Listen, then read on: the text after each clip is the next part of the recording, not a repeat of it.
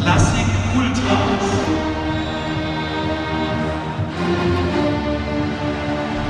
Ein Podcast der Deutschen Staatsphilharmonie Rheinland-Pfalz.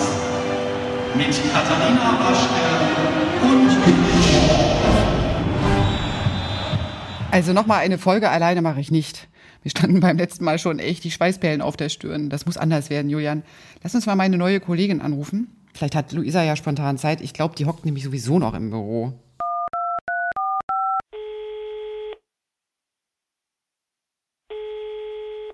Ja, hallo?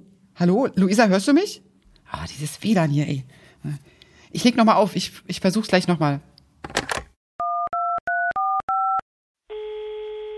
Luisa? Ah, jetzt. Pass auf. Sag mal, kannst du mal schnell rüberkommen ins Klangreich? Wir brauchen nämlich deine Hilfe.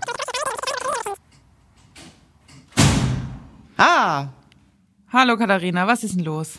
ja, wir müssten jetzt hier mal spontan noch diesen Podcast aufnehmen, weil ich habe das beim letzten Mal alleine gemacht und das war so ein bisschen, ja, das macht einfach viel mehr Spaß zu zweit. Okay, also Guck mal, hier spontan gibt's ein jetzt. bisschen, ja, und zwar zu unserem Meisterkonzert, glaube ich, ne? Ah, okay. Ja. Ah ja, warte mal, wer war, wer war da noch mal? Ah, genau.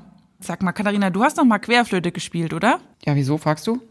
Ja, hast du dann mit so einer Blockflöte angefangen? Haha, meinst du sowas? Ja, ja, genau, genau, genau. God save the Queen. Ja, ich bin ja gleich am Klavier eingestiegen. Blockflöte habe ich einfach übersprungen. Und wieso erzählst du mir das? Naja, bei unserem nächsten Konzert haben wir einen super außergewöhnlichen Solisten da. Also eigentlich ist er gar nicht so außergewöhnlich, nur erlebt man das eben nicht so häufig auf der großen Konzertbühne. Er ist Blockflötist. Ah, wie alt ist denn der? Ist es noch ein Kind? Nee, der ist eine richtige Koryphäe. Das kannst du dir nicht vorstellen, wie kompliziert das ist, wenn man so richtig Blockflöte spielen kann. Also es ist wirklich total virtuos und es geht mega ab, weil es so halt so einen perkussiven Sound erzeugt. Hör mal.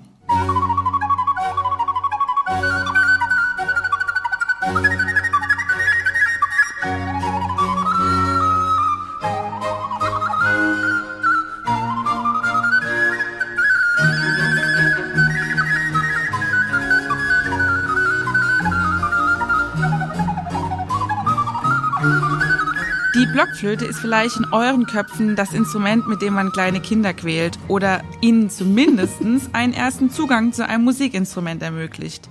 Und wir wollen heute der Blockflöte zu einem neuen Glanz verhelfen.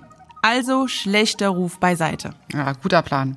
Dann lass uns mal schauen, wie lange es überhaupt erst braucht, um so eine Flöte anzufertigen. Also bis aus einem Baumstamm eine Flöte wird, können Jahre vergehen. Da muss man erstmal das richtige Holz auswählen. Meist nimmt man da Buchsbaum, glaube ich, ne? Ja. Äh, Weil es so schön hart ist. Das ist nämlich super wichtig für diese Flöte.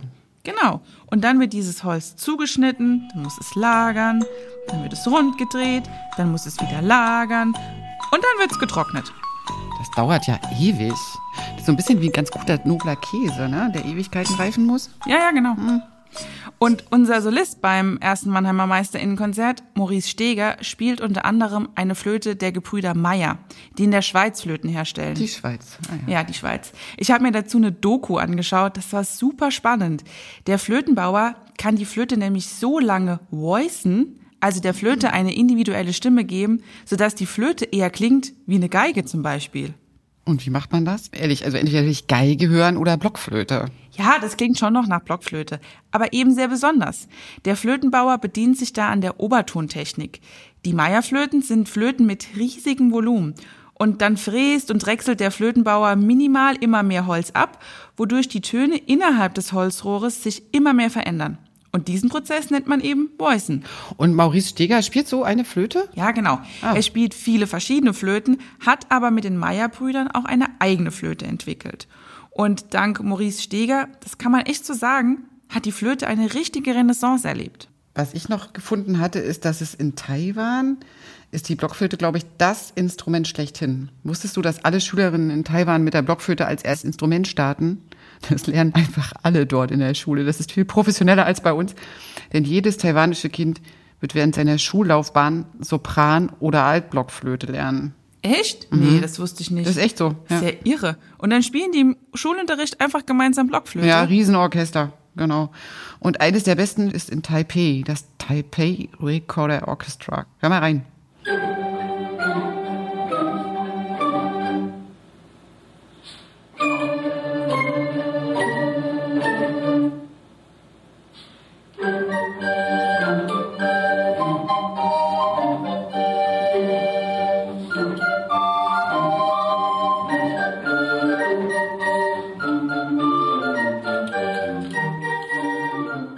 Na, hast du erkannt, was es ist? Das ist Vivaldi. Remix, gemixt mit einem Thema aus der taiwanischen Musik. Die Kids spielen da ein Arrangement von einem Japaner. Klingt irre, ne? Ja, richtig, das war Vivaldis vier Jahreszeiten. Das ist ja verrückt. Das ist dann schon nochmal Blockflöte Next Level. Bei uns ist das ja eher so ein Schulinstrument, weil es einfach ist und man darauf halt sehr eingängige und leichte Lieder spielen kann. Und das hat sich einfach festgesetzt bis heute. Aber jetzt nochmal zurück zu den taiwanischen Kindern. Das Orchester versucht verschiedene Klänge und unterschiedliche musikalische Sprachen zu erzeugen mit diesen Flöten, sodass die Musik selbst zu sprechen beginnt. Und Maurice Steger reist mit der Blockflöte um die ganze Welt und zeigt, was in ihr steckt.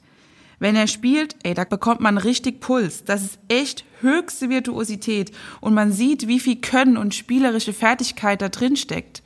Natürlich spielt Maurice Steger vor allem Barockmusik, denn in dieser Zeit wurde die Flöte vor allem verwendet. Gibt es da überhaupt noch Noten? Oder sind die alle irgendwie verschütt gegangen? Gut, dass du fragst. Das ist, so könnte man fast sagen, Maurice Stegers Lebensaufgabe. Er hat sich nämlich zum Ziel gesetzt, viele Noten und Partituren, die in Notenbibliotheken oder irgendwelchen Archiven liegen und fast schon vergessen sind, neu zu entdecken und die Noten eben auch zu spielen. Er haucht ihnen neues Leben ein spielt sie und schafft es so, die schon fast in Vergessenheit geratenen Noten wieder zu neuem Leben zu erwecken. Das ist natürlich sicher ein super wichtiger Beitrag, gerade in der Branche. Ne? Du, lass uns mal zum Ende noch ein Spiel spielen, finde ich. Okay, klingt gut. Was hast du vor? Lass uns mal drei Gründe suchen, warum man unbedingt in dieses Konzert gehen sollte.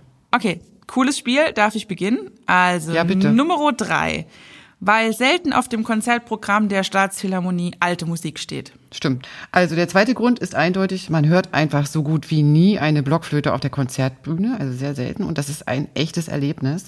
Also kommt nach Mannheim. Ja, da hast du recht. Und das absolute unschlagbare Argument ist natürlich Maurice Steger höchstpersönlich. Mhm. Der Mann ist einfach eine absolute Koryphäe, ein Weltstar, jemand von dem Sag man bloß. ja, jemand von dem man sagen kann, hey, ich habe Maurice Steger live gesehen. Und das ist echt etwas Besonderes. Also, wir sehen uns dann im Konzertsaal. Dann brauchen wir noch die Autogrammkarten. Ja, voll die gute Idee.